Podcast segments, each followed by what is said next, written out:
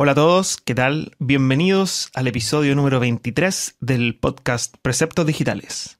Mi nombre es Sebastián Barría y hoy hablaremos acerca de los formularios.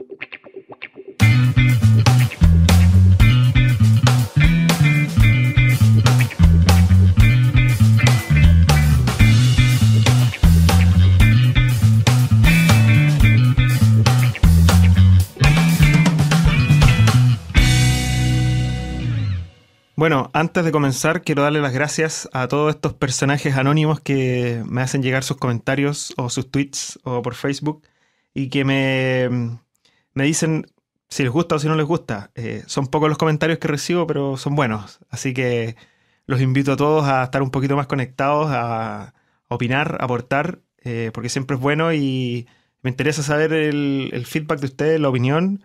Aprovecho de agradecer a Rogelio, que siempre está comentando en, los episodios, en el sitio web. Eh, de cada episodio prácticamente siempre tiene un, buen aporte, que, un comentario y un aporte que decir, así que se agradece porque varias veces ha aplicado, me ha hecho correcciones, por ejemplo, o, ha dado su punto de vista de ciertos temas y eso creo que es bastante valioso, no solo para mí, sino que para, el resto. A mí me sirve para, poder enterarme de lo que piensan los demás y, poder debatir sobre ciertos temas. Eh, por ejemplo, en el episodio anterior que hablamos de MySQL, él habló de, del hecho de usar eh, vistas, por ejemplo, que yo no lo mencioné, que es bastante bueno. Eh, bueno, habló de otras cosas, así que los invito a, leer los comentarios y, ver ese aporte, por ejemplo. Eh, bueno, entrando más de lleno en el tema de los formularios. pareciera que, que los formularios es algo más que está en el sitio, pero no es tan así, porque finalmente es la forma en que nosotros como desarrolladores o bueno, nuestros clientes en la práctica tienen, eh, es como la única forma de, poder comunicarse con los usuarios. Y muchos sitios web, sobre todo los sitios corporativos, más allá de mostrar información de la empresa, qué sé yo, eh, algo que es demasiado importante para, ellos siempre son los formularios. Así que vale la pena dedicarles un, un episodio completo para poder hablar de ciertos detalles. Eh, bueno, generalmente al maquetear y todo eso, eh, cada uno lo hace a su manera. Y en los formularios yo me he dado cuenta siempre que, es más disparo aún. O sea, que cada uno lo hace realmente a su manera y cada formulario queda completamente distinto. Eh, la forma de validar, la forma de, armar el HTML, eh, incluso la, lógica que se ocupa para pensar es bastante dispar en todos los casos. Así que bueno, yo les quiero plantear lo que, lo que yo tengo en mente para considerar a la hora de, armar un, formulario y, para también aclarar algunos temas que me imagino que estarán siempre en el tintero y que nadie los aborda eh, completamente. Más que nada, lo primero que voy a hablar son casi todas buenas prácticas que hay que tener y poder implementar en los formularios. Porque en la, en la realidad los formularios o funcionan o no funcionan. O sea, si yo tengo que enviar un mail o, sale o no sale y me tira un error. Eh, no es eso, o sea, por muy largo que sea el formulario. Así que bueno, estas son buenas prácticas y cosas que podríamos eh, tener en mente a la hora de nosotros como desarrolladores o diseñadores o maqueteadores eh, implementar. La primera cosa que quiero hablar acerca de los formularios es basado en esta frase que es, la mujer del César no solo debe serlo, sino también parecerlo. pareciera que no tiene mucha lógica, pero un formulario, eh, como decía recién, funciona o no funciona en el lado de la programación, pero eso también tiene que verse reflejado y la persona que usa nuestro sitio tiene que entender que, aparte de que funciona, tiene que parecer que funciona. Por eso la frase. Nosotros tenemos que asegurarnos como programadores o desarrolladores que el mail llegue a destino para que en el fondo la persona que está tratando de hacer un aporte, un comentario, un reclamo, lo que sea, finalmente su opinión llegue a nuestro cliente, suponiendo que el sitio es de uno de nuestros clientes. Y por lo mismo, uno, hay muchas veces que se implementan sistemas como, por ejemplo, enviar una copia del formulario al usuario, para que el usuario entienda que al enviar su formulario, se, eh, para que vea lo que, que, en el fondo se recibió por parte del cliente o del, destinatario. Hay muchas veces a mí me ha pasado que completo formularios largos, sobre todo, y, y, cuando voy a apretar enviar, como que me tirita la mano digo, después de haber pasado 10 minutos escribiendo, eh, llegará o no llegará al formulario. Em, de alguna manera hay que hacerle entender al usuario que, sí va a llegar. no sé, es un efecto extraño, pero eh, hay veces que yo aprieto enviar y el formulario, tal vez estoy en un sitio que está en mi propio país, en un hosting, que al aprieto enviar eh, y el formulario sale instantáneamente y me dice, ok, muchas gracias. Y yo quedo como pensando, ¿se habrá enviado tan rápido? ¿No habrá sido como al revés? O sea, es tan rápido y tan eficiente que de repente pienso, ¿habrá llegado? Y yo nunca, nunca puedo saber, pues, o sea, no hay, no hay un feedback, dice muchas gracias, nada más. Y se envió instantáneo. Yo digo, ni siquiera pensó, se demoró un poquitito, una comunicación, nada. Cuando nosotros como desarrolladores tenemos que ponernos como si fuésemos un usuario y imaginarnos, al apretar enviar, yo me convencí de que salió el, mensaje, si se envió por Ajax, eh, o tal vez, no sé, que muestre un, cargador, o... Porque claro, cuando se recarga la página es más fácil eh, entender que pasé a una página nueva que se recarga todo y me dice muchas gracias. Eh, pero cuando es por Ajax, eso, a eso y de repente aprieto enviar y sale, pum, muchas gracias. Y no hubo cambio de página, no hubo nada. Entonces yo quedo como usuario como colgado. Pero bueno, una, como decía, una de las formas es enviar una copia del formulario al, usuario, aparte de habérsela enviado a nuestro, o sea, al, destinatario del sitio. Pero eh, también hay un tema ahí que hay que tener cuidado de no sobrepasar los límites del servidor. Porque muchos servidores, sobre todo los servidores compartidos, eh, los baratos, eh, tienen límites. Por ejemplo, pueden enviar, no sé, 200 mails cada una hora. Y ahí caemos en el problema de que cada mail que nosotros enviamos finalmente son dos. Y, peor aún, hay veces en que, en que nuestro, nuestro cliente nos solicita que el formulario, cuando se envíe, no llegue a una persona, sino que llegue a cuatro, por ejemplo. Más el usuario, si es que lo hacemos así, cinco. Entonces ya no tenemos posibilidad de enviar 200 mails cada una hora, sino que tenemos la posibilidad de enviar, no sé, 20 mails. No sé cuántos son. 40 mails cada una hora. Eh, entonces nos disminuye mucho porque nosotros estamos enviando muchos correos. Ahí hay que eh, empezar a aplicar todos estos conocimientos cruzados que, por ejemplo, los que vamos hablando acá en el, en el podcast, y empezar a, ingeniárselas. Por ejemplo, utilizando un, uno de estos, por ejemplo, en, Google Apps. Si ustedes se fijan, hay, aparte de los correos, unos sistemas que se llaman grupos, donde yo ingreso un mail, en el fondo creo, creo un correo como virtual y ese correo lo único que hace es recibir y reenviar a, o sea, cinco correos distintos. Finalmente, nuestro formulario va a estar enviando un solo mail, pero él, este, este mail lo va a recibir y lo va a reenviar. Em, eso se puede hacer en todos los eh, sistemas de correo. En, Google Apps se llaman grupos, pero en los otros se llamarán, no sé, redireccionadores o algo así. Bueno, otro tema que también tenemos que ver como buena práctica cuando uno desarrolla un formulario, eh, al enviarlo, es probarlo, aunque suene ridículo. Uno, uno tiene que probar los mails porque generalmente nosotros desarrollamos, armamos el formulario que se va a enviar, no sé, aquí va el nombre, acá va el, apellido, acá va el teléfono, el mail y el mensaje. Enviar y vemos que funciona, listo. Pero nosotros como desarrolladores es muy probable que al probar que funcione solamente escribamos as das das y le pongamos enviar. Y claro, va a llegar. Pero lo que hay que hacer, porque a mí me ha pasado muchas veces, años desarrollando sitios y formularios, me ha pasado que de repente yo, yo lo aprendí al principio, pero, pero cada vez que llega un, programador nuevo, tengo que volver a explicarlo, aunque suene redundante, decirle, prueba los formularios, porque yo mismo los reviso después de que ellos los desarrollan, y más de alguna vez les pasa que, que en el fondo el formulario, al enviarlo, llega con los caracteres extraños, llega sin, no sé, en vez de un acento, llega eh, un carácter irreconocible hay, ciertos detallitos, y eso es lo que les quiero decir ahora. Obviamente todos aprenden, pero finalmente aprenden con, las caídas. La idea es saber de antemano estas cosas. Eh, hay que probar los acentos, las ñes, las doble comillas y las comillas simples. Eh, y los saltos de línea o enter. Esas son las cosas más complejas porque dependiendo de cómo nosotros estemos filtrando, generalmente cuando, cuando alguien escribe en un formulario, eh, el dato por el lado de la programación lo recibimos con, no sé, variable get o post. Y, muchas veces estas variables se, validan o se filtran. Bueno, cuando las filtramos a veces eh, tenemos problemas con la doble comilla o las comillas simples, va a depender de nuestra programación. Y también tenemos a veces problemas con los saltos de línea, los VR, qué sé yo.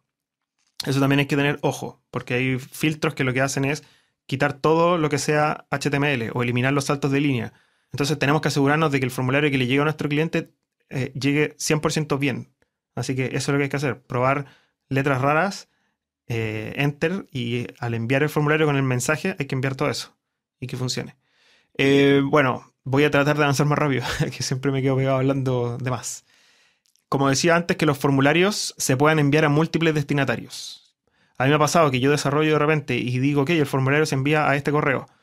Eh, y cuando ya está online el sitio, dos días después me llegan mensajes de mi cliente me dice, oye, ¿y podemos que en vez de que me llegue a mí le llegue a otra persona?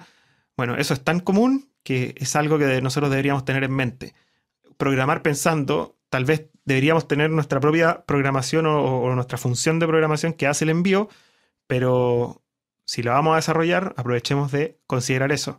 Que se pueda enviar a uno o a más destinatarios. Por último, que esta cosa haga un for y si yo le pongo cinco destinatarios, eh, envíe cinco veces el mail. No sé. Hay que también ingeniárselas como siempre. Hay varios, varios sistemas. Otra cosa, acompañar el formulario de direcciones y mapas. Porque muchas veces nosotros como diseñadores, por ejemplo, le proponemos a nuestro cliente un diseño donde incluye un formulario de contacto. Y nada más. Pero resulta que las personas muchas veces ingresan a los sitios y si no encuentran la información en el pie de página, a mí me ha pasado muchas veces, de repente digo, ok, voy a llamar por teléfono y no encuentro en el pie de página el teléfono. Eh, tampoco encuentro la dirección. Entonces digo, por lógica, debe estar en la página de contacto, porque ahí yo encuentro la información y los datos de contacto. Y me meto y hay solo un formulario. Me pasa eso. Eh, muchas veces las personas no quieren llamar por teléfono o no quieren ir, o no quieren ir al lugar eh, y prefieren, prefieren mandar un formulario de contacto. Pero cuando uno está realmente apurado con algo, urgido, con necesidad de, resolucionar un problema, uno quiere una respuesta pronto. Y cuando yo mando un formulario y, y no sé, hay veces que puede pasar cuatro días hasta que me respondan, yo no sé cuándo van a responder porque finalmente el formulario me dice muchas gracias, pero no me dice le vamos a responder dentro de las próximas dos horas o una hora. Entonces yo necesito más información. Y, bueno, también eso va en las políticas de los, de los clientes. Los clientes muchas veces quieren que uno les desarrolle un sitio, pero no quieren publicar esos datos. Ahí está bien pero nosotros deberíamos proponérselo. Publica más información eh, aparte de tu mail para que las personas realmente puedan comunicarse contigo. Porque en la práctica, un sitio web, muchos sitios web, ese, es el objetivo final. Entonces hay que considerarlo. Lo otro es em, el mensaje de éxito y de error en un formulario. ¿Y por qué digo esto? Porque muchas veces eh, se desarrolla un formulario y después se desarrolla una página o un o lo que sea de éxito un dip de éxito, si es que es con Ajax, eh, pero nunca se considera un, mensaje de error. Y hay muchas veces en que los servidores están, no sé, fallando o, tal vez la programación falló por algo. Y cuando uno no considera el mensaje de error y siempre redirige al mensaje de éxito, eh, nosotros como programadores o nadie se va a poder dar cuenta de que, los, de que los mails no están llegando.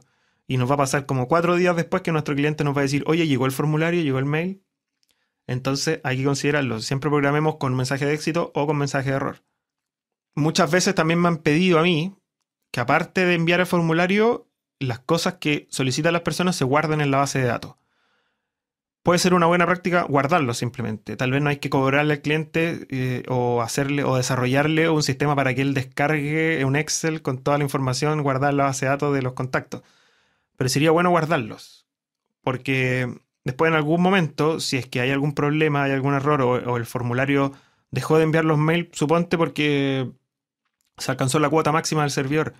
Siempre es bueno tener esa información para que cuando el cliente la necesite, por último ahí le cobramos por desarrollarle una interfaz que permita descargar en un formato Excel todos los datos o todos los mails de las personas que se contactaron.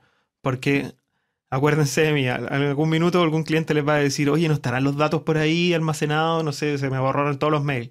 Eh, ¿Tendrás tú la información? Bueno, siempre es bueno considerarlo como una alternativa. Eso es la, esas son como las buenas prácticas. Eh, sí me gustaría aclarar eh, el tema de los envíos de los formularios. Una forma es enviar un formulario por método GET y la otra es por método POST. Voy a aclarar el tema por si acaso. El método GET lo que hace es que toma todos los datos del formulario y lo adjunta en la URL. Por lo tanto, va a la página de destino. Por ejemplo, cuando yo digo eh, form, action, y el action significa hacia dónde se van a enviar todos los datos que yo estoy recopilando en un formulario. Entonces va a decir form action, no sé, si no le pongo nada, por ejemplo, action igual, comillas, comillas, lo que va a hacer el sistema va a ser enviarlo a la misma página donde estoy parado. Pongamos que eso, form action, nada, method get. Al apretar enviar en ese formulario, si yo tengo un nombre eh, y un apellido, por ejemplo, eh, lo que considera el, el, código fuente es cuando yo escribo input type text, por ejemplo, name igual nombre, ID igual otra cosa. Lo que va a considerar para enviar, para enviar la variable a la página siguiente es el name. Eso eh, yo he visto muchos, sobre todo diseñadores, por ejemplo, que no maquetean, que me han mandado a veces, no sé, pues bosquejos del formulario o están armando algo. Muchas veces le ponen, por ejemplo, eh, le ponen ID y no, le, no utilizan el name. O a veces que es al revés, no tienen claro para qué sirve el ID en un formulario y para qué sirve el, name. Eso es lo que cosas que quiero aclarar. Entonces, el get lo que hace es que adjunta, por ejemplo, si yo tengo name eh, nombre y name apellido, tengo dos inputs, yo envío el formulario y en la URL va a llegar a la misma página, arriba va a decir en la URL signo pregunta, nombre igual, lo que escribió la persona, ampersand, apellido igual lo que escribió la persona. Entonces lo que va a hacer el sistema es que va a adjuntar en la URL todos los, em, los campos que yo ingresé. Lo malo de eso es que es demasiado transparente para la persona que ingresó sus datos. Obviamente cuando hay un formulario, por ejemplo, de login, yo no voy a enviar esos datos arriba. Pero cuando hay un formulario de búsqueda, sí, porque me interesa que la persona vea la URL lo que buscó, incluso pueda modificar directo en la URL lo que buscó o incluso eh, algún buscador pueda capturar esa información. Yo puedo poner, eh, yo puedo generar un archivo de estos típicos sitemap.xml y tal vez si yo tengo un buscador, poner ciertas palabras clave para que Google pase por ahí, por ejemplo, y lo indexe. Por lo tanto, siempre cuando es un formulario de búsqueda, es bueno poner la URL, eh, en el fondo enviar el formulario método get para que aparezca en la URL lo que yo estoy buscando. Cuando es un formulario de login, por ejemplo, o un formulario de contacto, es mucho mejor utilizar el método post. El método post lo que hace es que manda de manera oculta la información. Si se fijan, cuando yo envío un método post, en la URL va a ser, por ejemplo, si le pongo form, action, nada, eh, method post y mando tres datos, al apretar enviar, se va a recargar la página, porque ya dijimos que el action, nada, lo manda a la misma página, se va a recargar la página y va a quedar como si no hubiese pasado nada, siempre cuando no haya programación.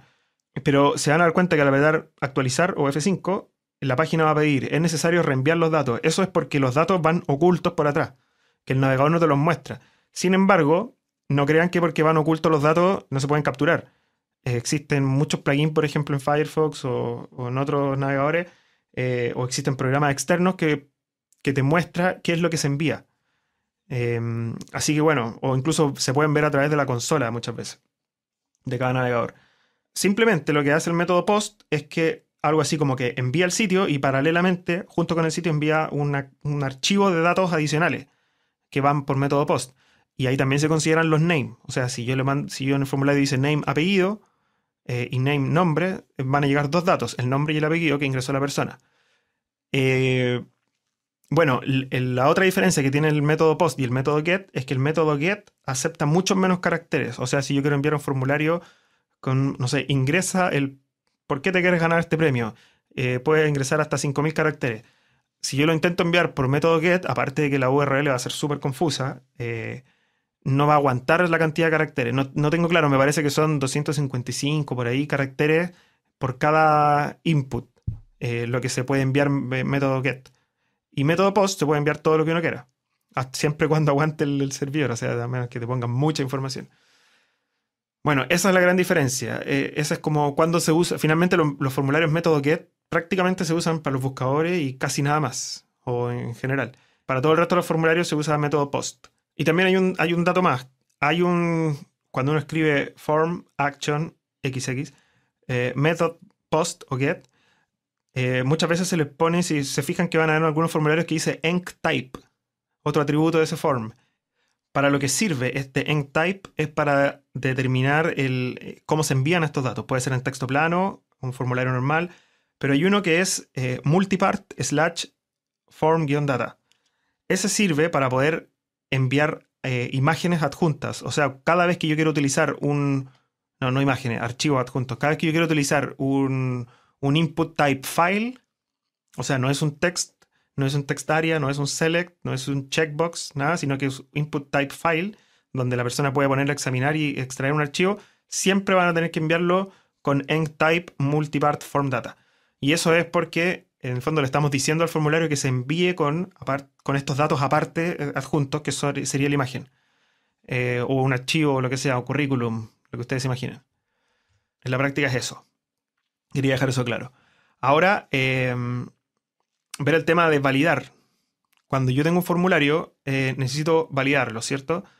muchas veces la gente arma los formularios y al apretar enviar, se valida finalmente el formulario en la programación. O sea, la, primera buena práctica es siempre validarlo en la programación, en, PHP o en ASP o en lo que sea.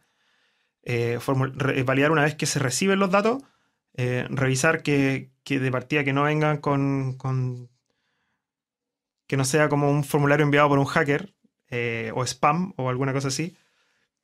Y y revisar la cantidad de caracteres máximos que se utilicen en, los campos. Por ejemplo, si alguien, yo necesito que me pongan un celular. Y por ejemplo, en Chile los celulares tienen 8 caracteres.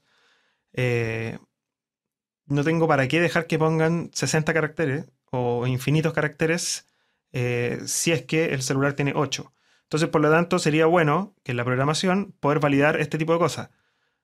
Insisto, eh, y después más adelante voy a hacer algún, algún episodio de eso, deberían ustedes ir de a poco creando sus propias funciones, donde, por ejemplo, validen eh, la cantidad de datos que se reciben. Sería bastante bueno. Em, entonces, por ejemplo, si es que, como decía, si es que voy a recibir, un, por ejemplo, un nombre, no tengo para qué aceptar 200 caracteres porque nadie tiene un nombre de 200 caracteres. Serán 30, no sé, 50. Y eh, bueno, hay que validar esto, hay que validar que el, mail que ingresaron sea válido y que el mail al que, va a llegar también sea válido. Finalmente, eh, es muy importante que, o sea, lo primero, lo esencial es que los mails sean válidos porque si no, la función que hace el envío de mail va a retornar siempre error. Así que bueno, tenemos que por programación validar esto. Y bueno, como decía, la, la base es validar por programación lo que más se pueda. Lo esencial son los mails. Y obviamente que vengan datos, para no estar enviando mails vacíos. Pero bueno, aparte de eso, siempre es mejor aún, o sea, si ya era bueno validar por la programación, prácticamente es una obligación moral, eh, validar por JavaScript eh, también es mucho mejor. Por lo que lo que hacemos ahí es, bloquear finalmente al usuario antes de que envíe el formulario y por lo tanto le estamos ahorrando ancho banda, estamos ahorrando ancho banda a nuestro sitio también y le estamos ahorrando tiempo. El cliente, el usuario lo va a agradecer eh, porque cuando uno envía un formulario, de repente escribe un montón de datos y le pone enviar y ese formulario no tiene validación por JavaScript, tengo que esperar a que se envíe y si mi conexión es lenta, pueden pasar 10 segundos, se envió y después me dice error, pasa esto, falta esto. Entonces, bueno, hay que intentar validar siempre de fondo por programación, eso es un sí o sí, y por sobre eso, validar por JavaScript. Ojalá se pueda. Sí, mientras puedan hacerlo, háganlo, porque es una muy buena práctica. Y ahora voy a hablar acerca de, para finalizar, Em, del código, del código HTML. Las buenas prácticas que hay que tener acá, relacionado a lo que estábamos hablando recién de validar, siempre hay que utilizar un max length. En muchos formularios no se utiliza esto y dejan que escriban lo que quieran. Tal vez en, la programación sí están validando que, por ejemplo, cuando yo mando mi nombre en un formulario, están validando, no sé, 60 caracteres. Por ejemplo, cuando yo me estoy registrando un sitio, es muy probable que el MySQL o la base de datos que se esté utilizando tenga un, no sé, un varchar, por ejemplo, para el nombre de 60 caracteres. Y por lo tanto, la programación reciba hasta 60 caracteres, si es que está bien todo coordinado. Pero tal vez en la parte del formulario del sitio, eh, cuando me estoy registrando, no tiene un límite de caracteres y yo pongo 63 caracteres. Entonces los últimos tres, obviamente, me los va a comer. El sistema van a desaparecer. Entonces es bueno eh, utilizar un max length para que el usuario sepa que no puede escribir, o sea, en el fondo el navegador le bloquee, para que no pueda escribir más eh, de lo que nosotros vamos a recibir en, la programación. Así también le vamos a ahorrar después dolores de cabeza o que nos digan, oye, tenéis que arreglar esto porque no recibe todos los caracteres. Como consejo, o sea, no como consejo, como referencia, eh, los email, por ejemplo, el largo de los emails no puede ser mayor a 256 caracteres. Ese es como por norma el, largo máximo de un mail. Se supone que son 64 caracteres antes de la arroba y después viene el dominio. En total no pueden sumar más de 256 caracteres. Eso para que lo consideren en las bases de datos o cuando reciben un mail en un formulario para, o por JavaScript para eh, validar. El nombre y apellido, por ejemplo, cuando van juntos serán, no sé, 60 caracteres y cuando van separados cada uno serán 30. Eso es eh, variable, obviamente, pero entre 30 y 50 caracteres por, por cada uno. En el caso de los ID, el root o número de cédula o como se llama en el país de ustedes, va a depender de la cantidad de caracteres que se acepten y también de si aceptan con números o guiones, perdón, eh, puntos o guiones, o va a depender de la programación finalmente, pero siempre es bueno mantener todo limitado y usar max length en los formularios para que los, usuarios eh, no pongan datos de más. Eso es bueno. Lo otro que está muy poco usado, yo lo he visto, en el caso de los labels, cuando uno tiene un input de texto, debería siempre asociarle al lado un label. O sea, no usar, por ejemplo, P, ingresa tu nombre, cierro el P y al lado pongo un input que se llame nombre. Eh, o que reciba el nombre eso está, o sea, funciona, pero la buena práctica aquí es, en vez de usar un P, es usar un label. Y la mejor práctica aún es usar un label for algo. Por ejemplo, label for nombre. Eso quiere decir que ese label va a estar asociado a algún input que tenga el ID nombre. Cuando yo toque con el mouse, le haga clic al texto, lo que va a hacer es que me va a poner el cursor en el input de texto. Entonces quedan como vinculados. Eso independiente si el nombre está arriba y el input está más abajo, no sé, dos párrafos más abajo, eh, igual va a funcionar. Lo que está haciendo, lo que estoy haciendo ahí es que estoy vinculando simplemente el label con el ID. Eh, si yo, el label, por ejemplo, está asociado a un checkbox, el checkbox tiene que tener un ID, no sé, ID checkbox, y el label va a decir label for checkbox. Por lo tanto, al yo tocar el label, el texto, eh, va a activarme o desactivarme el, el checkbox porque están asociados. Por lo tanto, es obvio que el ID tiene que ser único. Eh, y el ID no tiene que tener relación con el name. Muchas veces se ocupa el mismo, pero no tiene por qué tener relación con el name. Puede ser cualquiera. Pero bueno, eh, úsenlo. Es algo eh, que deberían usar siempre, una muy buena práctica eso. Lo otro, en el caso de los input, yo he visto muchas veces que la gente pone estilos a los input. Entonces, por ejemplo, los CSS escribe, no sé, input y le pone border, no sé cuánto, font size, qué sé yo, pensando en los input type text, que es el típico, o en los de password. Pero resulta que después, más avanzado en el maqueteo, por ejemplo, donde sea, o con el sitio ya funcionando, de repente uno quiere poner un checkbox. Y el checkbox, lamentablemente, es un input type checkbox. Por lo tanto, todo lo que se le aplicó al, al, al input type text en los CSS Tal vez en esa época no existían los checkbox para este sitio, pero al momento que se, que se crea un checkbox va a tomar todas las propiedades de los input, porque en los CSS se le está aplicando estilos a los input. Bueno, para evitar eso, siempre deberían ocupar, por ejemplo, lo que hago yo, input type text, ¿cierto? Y yo le pongo aparte class text. Después, si yo creo un input type checkbox, yo le pongo class checkbox. Y por lo tanto, después cuando yo tenga que dar estilos, eh, los doy a punto .text, a punto .checkbox, a punto .radio, por ejemplo, porque el radio también es un input type radio.